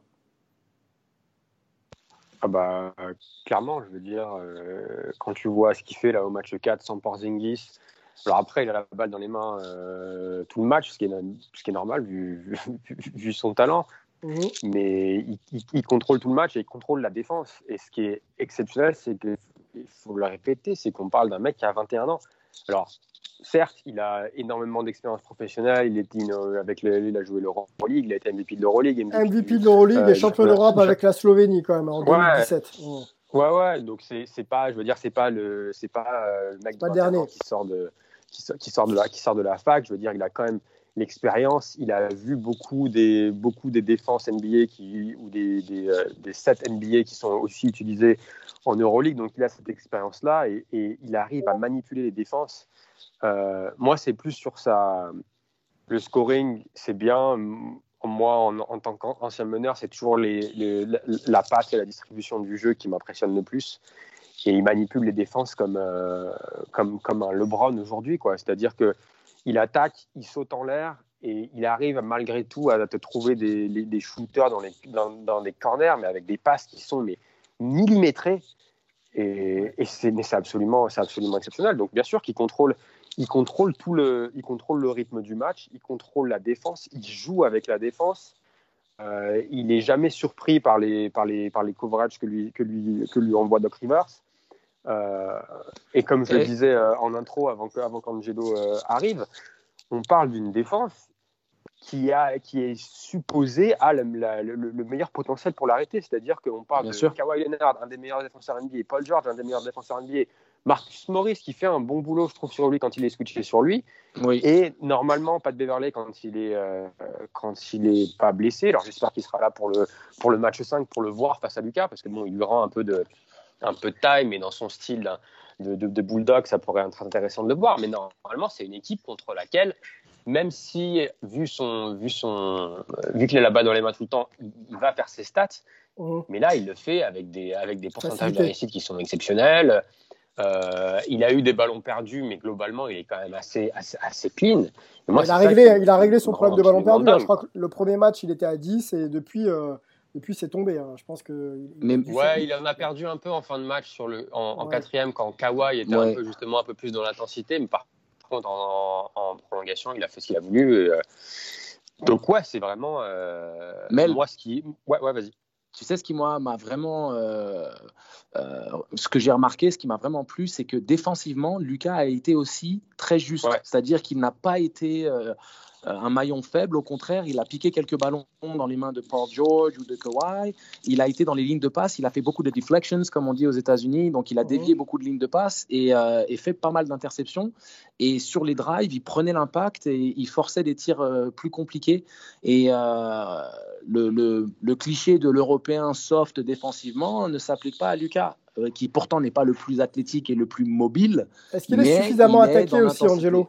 Est-ce qu'il est suffisamment attaqué? On dit souvent que les, meilleurs attaquants en face, pour les fatiguer, il faut que toi aussi tu les attaques parce qu'ils ne sont pas toujours très bons défenseurs et surtout ils ne s'impliquent pas aussi, autant en défense qu'ils pourraient s'impliquer en attaque. Est-ce qu'il ne fallait pas plus l'attaquer? Bah, c'est compliqué parce que au final, la défense proposée par, euh, par les Mavericks est très intelligente. Euh, Carlisle, c'est un coach très expérimenté qui arrive à protéger ses joueurs, mais euh, ils ont dû protéger Dirk Nowitzki pendant toutes les dernières années de sa carrière. Mais contrairement à Dirk, c'est quand même un, arrière, hein, Lucas, donc il a une mobilité supérieure au niveau des appuis et une motricité accrue. Euh, et, c'est intéressant parce que aussi tu peux le matcher vu qu'il est il est quand même très grand. Tu peux le matcher sur des sur des postes 3-4. Euh, les, Clippers jouent beaucoup d'isolation avec Paul George et, Kawhi, donc ils se retrouvent pas forcément matchés directement sur eux. Mais quand quand c'est le cas euh, et qu'ils essayent justement de prendre l'avantage et de le solliciter défensivement, il réussit à tenir l'impact et à créer des situations compliquées. Euh, donc, euh, c'était peut-être là qu'ils pourraient insister, mais je ne sais pas si ce serait forcément à leur avantage, parce que dans l'absolu, euh, ils montrent certaines qualités qui assez insoupçonnées dans, dans, dans, la résistance défensive. Moi, ce que, sur, je suis d'accord avec ce que tu dis, Angelo. Moi, ce que j'aimerais bien voir, pour revenir un peu sur le point de Sylvain, c'est qu'ils le mettent un peu plus dans des actions. Alors, pas forcément, ok, on va l'attaquer en, en un contre un, mais mets-le dans des actions fait des, des cascades d'écran, essaye de lui faire prendre des, décisions pour voir comment il courir. peut Et là, je pense que c'est là où ils peuvent essayer d'essayer d'un peu de le, euh, de, de, de le gêner défensivement, parce que c'est vrai qu'il a été vachement. Et ça me fait un peu penser dans. Alors, c'est un gabarit complètement différent, mais Steph Curry, où euh, sa défense a été euh, questionnée pendant, pendant plusieurs saisons, mais par contre, il, il essaye, il fait de son mieux. Et il se met le cul par terre et il va être intense. Et ça, je trouve que c'est ça qui a progressé sur Lucas par rapport à la saison régulière. C'est qu'il est en mode playoff, il donne sa vie et euh, il veut pas être le maillon faible justement. Donc il est, je trouve, beaucoup plus intense, beaucoup plus actif avec les mains, même, même sur l'âme. Et ça, ça m'a, c'est clair que ça m'a, ça m'a surpris. Mais après, ouais, j'aimerais bien le voir un peu plus dans des, dans des actions un peu plus complexes pour voir comment, euh, bah, comment il peut réagir. Les gars, allons sur la. Ouais. Ouais, J'allais juste dire, euh, juste dire c'est, vous, avez, vous voyez tous les deux juste par rapport à ça. Le problème, c'est qu'il faut avoir une mise en place parce que c'est pas du jour au lendemain qu'on crée une fluidité collective dans, dans, de la recherche de mouvement de ballon et de et, et, d'action, si tu veux, euh, construite sur la durée. Ce sont des c'est, une équipe qui s'appuie sur des joueurs talentueux et qui souffrent de la défaillance euh, au niveau de l'adresse extérieure de Paul George et qui sont très dépendants de, de playoff P comme dit Chuck, on m'appelle pas Championship Chuck tant que j'ai pas gagné. Donc, euh, Euh, donc à un moment donné, euh, ils sont très aussi euh, dépendants de, de, Kawhi et de ses exploits individuels. Donc c'est là-dessus que jouent les, les, Mavericks qui, eux, sont dans une certaine euphorie collective. Ils jouent libérés, ils y croient. Et il va falloir que vraiment les, les Clippers se changent leur, leur, leur approche défensive et d'essayer de, de, vraiment maltraiter l'adversaire tel qu'ils sont supposés le faire parce qu'ils se prétendent être des chiens et une équipe de, de, de baroudeurs et pour l'instant c'est pas ce qu'ils montrent. On, on, peut en parler de ça, Sylvain, ouais, on, de la, va, stratégie défensive de, ouais, on va on va y aller tout de suite. Je voulais juste donner un petit peu de contexte sur les perfs de de Luca Doncic, notamment le Game 4. On est à 2-2, donc égalité hein, dans la série. Euh, et le Game 4 fou de Doncic, c'est 43 points, 18 sur 31 au tir, 17 rebonds, 13 passes décisives, donc quelque chose de d'absolument énorme. Il sortait d'un Game 3 avec une douleur à la cheville et on ne savait même pas s'il allait pouvoir jouer. Donc à mon avis, la douleur devait être présente, mais voilà, il, pouvait, il, pouvait, il pouvait répondre présent et, et il l'a fait. Il n'y avait pas Porzingis. Ah, il, il, se faisait masser, hein. il y avait, ils, étaient, ils étaient avec le pistolet masseur pour détendre euh, son, sa voûte plantaire. Euh, il s'est quand même fait une sacrée entorse. Hein. On a vu le pied euh, tourner très salement. Euh, c'est vrai que c'était assez courageux de sa part parce que euh, l'ayant vécu et on sait tous ce que c'est de tomber sur le pied de quelqu'un, euh, c'est une sacrée entorse qu'il a, qu'il a dû encaisser là. Et puis bon, bah, bravo, le, bravo au staff pour quand même être en mesure de le remettre sur pied. Je finis juste sur mes chiffres, les gars, et après on va sur la défense et sur le peu d'impact que peuvent proposer les joueurs d'élite. C'est assez incroyable. les stats de, de, donc sur la, série, pardon, c'est 31-5. Points, 10,5 rebonds et 9,8 passes, donc quasi triple-double à 52%. Hein, face à des défenseurs d'élite, euh, être à 52%, c'est quand même euh, lourd. Et, en face, donc Kawhi qui fait 33 points, 10 rebonds et 5 passes, 50%, donc c'est pas mal. Par contre, Paul George, le gars, est, je sais pas où il est, mais il est parti de la bulle, hein, il n'est pas à Orlando, c'est pas possible. Euh, la série, il est à 15-3, 7 rebonds et, et, 3 passes, et le pourcentage est familique puisqu'il est à 29% de tir. Donc on, se rappelle que Paul George avait eu des problèmes à l'épaule il y a quelques saisons, il s'était fait opérer derrière les deux épaules. Moi je me pose la question de savoir s'il n'est pas gêné parce que euh, le volume de tir n'est pas important euh, et l'adresse n'est pas au rendez-vous. Je pense qu'on n'a pas un Paul George qui, euh, qui, qui, répond présent et, et au-delà de pas répondre présent, je pense que même sur le body language, on a vraiment l'impression que c'est pas lui le, le, le papy de la NBA, le gars d'expérience. C'est ça qui fait mal. Ouais, je suis, je suis entièrement d'accord avec toi, Sylvain. Le body language, il est, il est très inquiétant. Et au-delà de ne pas trouver des solutions avec l'adresse extérieure en, en, supposant qu'il y a une gêne qu'il n'oserait pas communiquer justement pour euh, ne pas divulguer des informations euh, médicales ou autres, dans l'absolu, mmh. on peut trouver des solutions. Un joueur de son talent qui a la capacité d'être une réelle triple menace, et qui est un joueur qui joue des deux côtés du terrain, euh, l'intensité défensive devrait lui donner un rythme en attaque. Et il est assez passif, euh, il, a il a les épaules tombantes, euh, il se contente de balancer des shoots contestés longue distance. Voilà, il est, voilà, exactement. Au lieu d'être un dominant dans, dans, son body language, il est dominé. Et c'est ça le plus inquiétant parce que d'avoir une, une, adresse famélique, comme tu l'as expliqué, c'est une chose, mais au moins d'avoir une agressivité, là, c'est la Mamba mentality. Tu vas au cercle, tu provoques des fautes, tu vas sur la ligne des lancers francs, tu euh, il a aussi le, in-between game. Il est capable de, trouver des tirs intermédiaires après avoir feinté, euh, d'avoir créé un écart sur du step back ou de mettre l'épaule sur son défenseur direct. Et on retrouve aucune situation comme ça. Il se contente de dribbloter sur place et de prendre des tirs euh, contestés à 2 mètres derrière la ligne ou, ou juste difficiles à 3 points. Donc c'est très très décevant parce que Kawhi, lui, essaye justement d'alterner. Il trouve des solutions en, en, percutant, en faisant des petits step back en tête de raquette ou d'aller au cercle.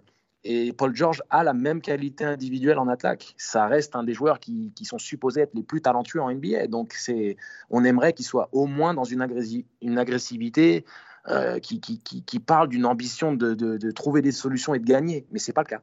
Euh, alors, allons sur la défense et l'agressivité. On sait que ça compte beaucoup pour pouvoir euh, imposer justement son identité. On a réuni pas loin, en tout cas les Clippers sont réunis pas loin des meilleurs joueurs en défense de la ligue. Paul George, Kawhi Leonard, on a, on a, on a Pat Beverley et on a aussi Joachim Noah, bon, qui joue peu, mais voilà des joueurs qui ont, qui ont des vraies vraies références en, en NBA. Comment les gars, on peut expliquer le peu d'intensité de, de, défensive. Alors, euh, je dis ça, moi je suis assis sur ma chaise, mais c'est ce qu'on a l'impression euh, de voir, que cette équipe n'est pas capable d'imposer un rythme défensif euh, qui, rend la vie difficile sur des contacts, sur des déplacements aux joueurs des Mavs. Et comment, sur le plan tactique, Doc Rivers, champion NBA en 2008, ne peut pas poser plus de problèmes à, euh, à Luca, mais pas que Luca, euh, à Tim Hardaway Jr., euh, à des Seth Curry, enfin rendre vraiment euh, la vie difficile comme, comme un coach, coach de l'année, d'ailleurs on l'a même pas mentionné, Nick Nurse, peut faire. Comment, ça, comment aujourd'hui on, on a une défense complètement démantelée des, des Clippers face à, une- à un talent unique de, de Luka Doncic?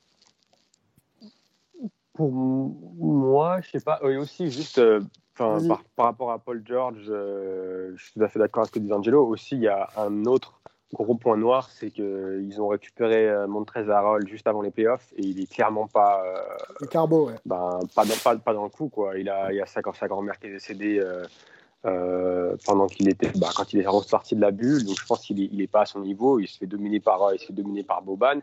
Et euh, le banc des Clippers c'est supposé être l'un des meilleurs bancs de la NBA. Et là, malheureusement, ils n'ont pas le Montrez qui va sûrement être élu meilleur sixième homme de l'année. Bah, là, il est, loin du niveau, donc ça, les, ça handicape aussi. Pour revenir sur la défense, pour moi, je ne sais pas si c'est un problème d'intensité plus qu'un problème de. Pour moi, c'est plus un problème stratégique, c'est-à-dire que ils ont tous ces joueurs qui peuvent défendre en un contre un face à Doncic, mais pour moi, enfin, ils, ils switchent beaucoup trop et en fait, euh, Carlisle, c'est simple, dès que dès qu'il y a Zubac sur le terrain, ils mettent euh, ils mettent celui qui défend sur Zubac sur le pick and roll, ils essaient de forcer Ouais. le switch sur Zubac. Et après, Zubac face à Doncic, bah merci, thank you, euh, rideau. Ouais. Et après, c'est la même chose avec, euh, avec Reggie Jackson, le pauvre Reggie Jackson. Il est bien, il est, il est bien gentil. Lou Williams, c'est pareil, qui, peut, qui, enfin, qui fait un super match le 4. Mais par contre, il cherche le, il cherche le switch. Et après, une fois que c'est switché, bah, c'est fini. Parce que Luca a absolument zéro problème à battre son défenseur. Et après, derrière, ça, bah, tu es obligé de venir aider. Et donc, du coup, tu laisses des, des- tirs ouverts, euh, tu laisses des tirs ouverts aux shooters. Donc, moi, j'aimerais bien les voir un peu plus. euh, et encore une fois, l'exemple qui me vient, qui me vient en tête, c'est ce que faisaient les Warriors face à LeBron en finale pendant des années. C'est-à-dire que les Cavs cherchaient le switch sur, sur Steph pratiquement toutes les actions. Mais par Mhm. contre, ils arrivaient à edger, à edger de façon agressive pour pouvoir euh, pour que LeBron ne puisse pas prendre de vitesse pour aller au cercle et pour pouvoir rechanger et se retrouver avec, euh, avec un Steph sur, un, sur, sur, sur peu importe qui, mais pas sur LeBron. Et ça, je trouve que les, les Clippers ne l'ont pas fait encore aujourd'hui. C'est-à-dire que, comme le disait euh, Angelo, c'est-à-dire que Kawhi, ben, il, il laisse, par exemple, sur la dernière action, il est OK pour switcher et laisser Reggie Jackson sur le, sur, sur le dernier tir sur, euh, sur Lucas. Je veux dire, c'est pas, pour moi, c'est pas normal. Et après, Il n'y a pas plus simple, euh, en- Mel, il n'y a pas plus simple, Mel Angelo, euh, on peut pas faire prise à deux et le faire lâcher le ballon. Le gars, il porte la balle pendant quasiment euh, toute, euh, toute la partie. Euh, Est-ce qu'on peut pas monter, faire prise à deux, lâche la balle? Je sais pas qui peut organiser Bah, tu- aussi, aussi bien que toi le jeu à Dallas. D'ailleurs, je sais pas, ça veut dire qu'en fait, j'en sais rien. Je pense qu'il y a personne. Et, euh, et, et voilà, avoir cette capacité à passer et à tirer, il n'y a, il y a, pas- y a pas mieux que lui dans, la, dans, dans son équipe. Donc, autant lui faire lâcher la balle et laisser quelqu'un d'autre prendre des décisions. Ouais, ouais, bah ça tu peux, mais après, il faut être, faut être stratégique sur la façon dont tu le fais, parce que s'il voit la, s'il voit la, la deuxième personne, ouais. le deuxième joueur arriver, il, Ouais. va te, il va disséquer la défense par, par sa qualité de passe. Donc, c'est. Donc, donc faut, faut, faut, faut, faut faire gaffe. Après, l'autre truc, c'est. Tu peux décider de dire, OK, on switch sur tous les écrans, par contre, on reste à la maison sur tous les shooters et on laisse Lucas marquer 60 points par match. Mais par contre, il va se, on, va, on va le laisser se- s'épuiser et on, et, on, et, on, et on laisse personne d'autre marquer des, marquer des points. C'est une stratégie euh, qui qui Ouais. peuvent tenter. Ouais. Parce que tu peux pas justement, euh, comme l'explique Melvin, laisser euh, Tim Hardaway Jr. ou euh, Seth Curry te mettre 20 points chacun. Tu ne peux pas. Euh, C'est ça le truc, c'est que quand Lucas s'est retrouvé sur le banc pour, euh, pour se reposer un peu et faire quelques soins pour détendre son pied, euh, Tim Hardaway Jr. et Seth Curry, ils ont conservé l'écart euh, d'une dizaine de points toute la durée de l'absence de Lucas. Les, Clippers ne sont jamais vraiment revenus au, contact de manière dangereuse. Et ça a été un gros bonus pour Carlisle qui a pu prolonger la période de repos de, de Lucas, ce qui lui a donné ce petit supplément d'énergie sur en fin de match où il a encore les cannes pour mettre un step back à trois points. D'ailleurs, il a été énorme parce que euh, c'est pas le, le premier step back qu'il met euh, sur le game winner, il en met d'autres quand, les, quand il y a ce chassé croisé où Lou Williams et Lucas se rendent coup pour coup et que ça passe à plus 1, moins 1, plus 1, moins 1. Euh, la fraîcheur physique de Lucas qui a porté la balle, comme l'a dit Melvin, tout le match, elle s'explique aussi dans, dans, cette possibilité que Carlisle a eu de lui donner du repos. Donc si tu sors les autres joueurs de leur match, tu leur permets pas de rentrer dans le rythme euh, et d'apporter cette menace, et tu donnes euh, et tu obliges les, Mavs à, n'avoir que Lucas comme, euh, solution de, création, là, le match devient différent. Parce que ça va pas être évident pour lui de, tenir le rythme et de tourner à 45 points par match jusqu'à la fin de la série. Et euh, s'il le fait, bah, c'est la marque des grands joueurs et on, on, parlera de cette série playoff à la même échelle qu'on peut parler des, des séries euh, légendaires de LeBron, Kobe euh, ou Michael Jordan ou Magic Johnson, toutes les légendes du passé. Mhm. Mais, mais en l'état actuel, comme l'a expliqué Melvin, il faut, il faut trouver des solutions. Kawhi trop passif, la dernière action m'a rendu fou quand j'ai vu à quel, quand je l'ai vu simplement euh, suivre son joueur sans aucune intensité, euh, pour moi, il y, a un problème dans, la contestation des déplacements, dans le fait de ne pas laisser l'écran se, poser sur Lucas. Le, celui qui défend sur le, sur le poseur d'écran doit être contesté, repousser le joueur. Kawhi doit rester au contact de Doncic et ne pas lui permettre de remonter aussi facilement. On se contente de faire le strict minimum. On est placé correctement on conteste le tir, mais le talent des joueurs est supérieur à, un effort basique. Il faut aller au-delà. Il y a pas un peu de suffisance là-dedans, là, dans cette attitude, justement Oui, tout à fait. Il y a de la suffisance. Un manque de respect, même, je dirais, presque. Je pense pas que ce soit un manque de respect. Je pense que c'est aussi. Euh, c'est une manière de se dédouaner un petit peu de la responsabilité euh, d'être celui qui doit contester le dernier tir. À un moment donné, euh, c'est se mettre le cul par terre, comme le disait Mel tout à l'heure. C'est de faire les efforts supplémentaires. C'est play of time. Ils veulent un championnat, ils veulent gagner un titre. Et bah, faut le démontrer dès le premier tour. Faut pas attendre d'aller en play euh, enfin en finale quoi. Il faut parce qu'il faut y arriver en finale. Ouais, c'est ça. Moi, moi c'est ça qui me surprend, c'est que quand tu regardes l'effectif, c'est quand même un effectif, c'est des mecs qui, qui, jouent dur. Et là, euh, là bah, tu as l'impression que mentalement, c'est un, peu, un peu friable. Quoi. ils sont un peu à dire Putain, euh, what, what, the fuck Qu'est-ce qu'il qu'est-ce qu'il est en train de nous faire? Et il n'y a pas de réaction. Je veux dire, Reggie Jackson, mm. il, doit être, il doit être beaucoup plus haut sur Lucas. Il le laisse prendre. Alors, on est d'accord, c'est pas forcément le meilleur tir pour gagner le match, mais tu le laisses prendre ce, ce tir en rythme il fait son petit dribble, il est totalement en rythme, mais tu sais que il adore son step back. Alors c'est clair que. Euh, Puis il en a mis trois juste avant. on l'a vu. On ouais, vu, il en, il en claque trois juste avant. C'était pas, c'était pas un bon tir, mais, euh, mais, si, tu le laisses prendre, si, tu le laisses mettre en rythme, c'est un bon tir pour lui. Bien mais bien sûr. Et puis c'est comme Damien Lillard. Les, les, tirs juste après le logo sont pas un bon tir dans, pour la pour 99,9% des, des, basketteurs de cette planète, mais pour un mec comme Damien Lillard qui a démontré qu'il y a un pourcentage au-dessus des 42% sur une distance euh, de la euh, telle que celle-là. Et, ben voilà, les standards changent, tu t'adaptes à l'individu. Donc quand euh, Doncic te met trois step back dans les deux dernières minutes euh, pour forcer la prolongation et qu'il est archi chaud, tous les shoots sont potentiellement des shoots dangereux et on doit défendre dessus en prenant ça en considération. Donc, Monsieur, pour, conclure, Game 7 ou pas Game 7 Est-ce que ça va le match 7 est-ce qu'on est parti pour une série longue Honnêtement, moi je pense que les Clippers peuvent plier en 6. Euh, mais euh, les Mavs ont cette, euh, cette cohésion collective et ce, cette confiance aussi maintenant. Cette approche, voilà, cette confiance, cette approche libérée des deux, des deux trois prochains matchs en disant, bah, de toute façon, on est le, le site numéro 7, on n'est pas supposé gagner, mais Lucas l'a dit en interview. Euh, les, spécialistes devraient nous donner au moins une chance. Donc, je leur donne leur chance en sachant très bien que si les, Clippers mettent l'intensité défensive qui, est supposée être euh, l'essence de leur identité collective, euh, ils peuvent plier en six matchs. Donc, wait and see Game 5. je pense que Game 5 sera révélateur de ce qu'on peut, peut s'attendre pour le, pour le reste de la série. Ok. Mel Ouais, non, je suis d'accord. Moi aussi, je pense que les Clippers ont quand même gagné. Je pense qu'on gagne en 6. Je pense que euh, ce soir, pour le Game 5, on va voir. Je pense que Kawhi va donner le ton direct parce que je pense que Kawhi va pas laisser euh, va pas laisser passer ça comme ça. Mhm. Après par contre oui c'est sûr que les si de Dallas bah es un peu sur un sur un petit nuage et euphorie parce que tu gagnes le match euh, tu es à moins 21 tu reviens avec euh, Parzingis en, en, cheerleader sur le banc et Doncic sur une cheville et demie donc forcément, es, euh, niveau, niveau confiance, tu es boosté. D'ailleurs, sur les réseaux sociaux, ils commencent euh, à utiliser euh, le hashtag WeBelieve, ce qui est assez ironique pour moi, parce que le WeBelieve team, c'était contre Dallas, c'était les Warriors contre Dallas. Exactement.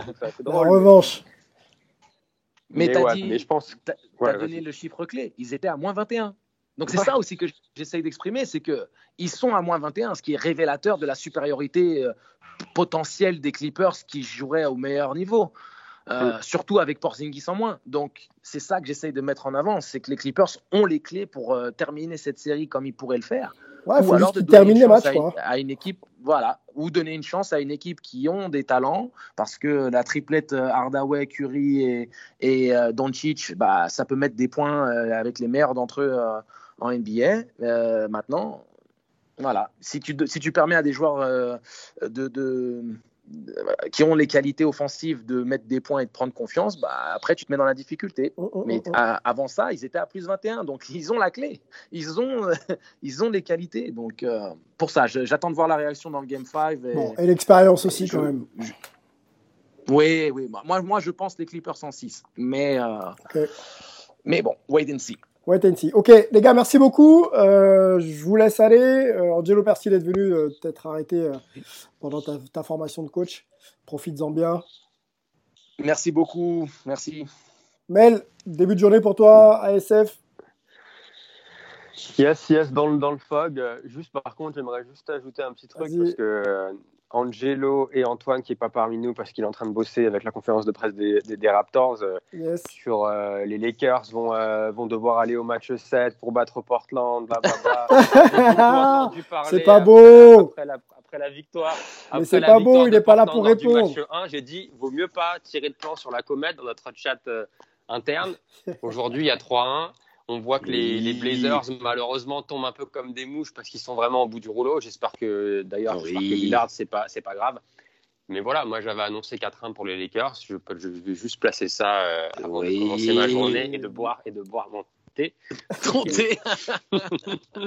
C'est pas beau, non, pas mais pour c'était légitime. Je pense que pour le jeu, on, a, on avait voulu être euh, positif et d'espérer euh, le meilleur scénario, mais ils ont craqué physiquement. Et puis les, les Lakers ont commencé à jouer tel qu'ils doivent faire, avec intensité et, et passion. Euh, ils ont peut-être eu un petit peu honte de, de- de la démonstration euh, proposée, sachant le contexte euh, de, émotionnel de la franchise avec la mort de Kobe Bryant. Donc euh, voilà, ils ont, ils, ont, voilà, ils ont remis les pendules à l'heure. Tant pis pour nous, tant mieux pour, euh, pour, euh, pour le spectacle parce qu'on veut cette finale Lakers-Bucks. Melvin, MVP. Ciao, les gars. With the 13th pick in the 1996 NBA draft, the Charlotte Hornets select Kobe Bryant from Lower Merion High School in Pennsylvania.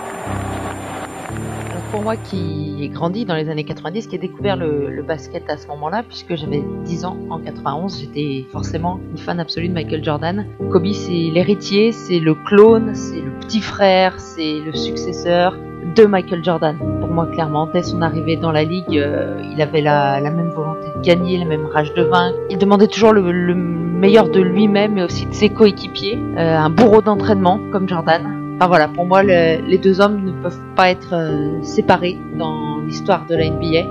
Ils avaient aussi des différences, hein, mais pour moi, Kobe Bryant, s'inscrivait clairement dans les pas de, de Michael Jordan. Guys, uh, I can't believe how fast 20 years went by, man. This is crazy. This is absolutely crazy. And, uh, you know, to be standing here at center court with you guys, my teammates behind me,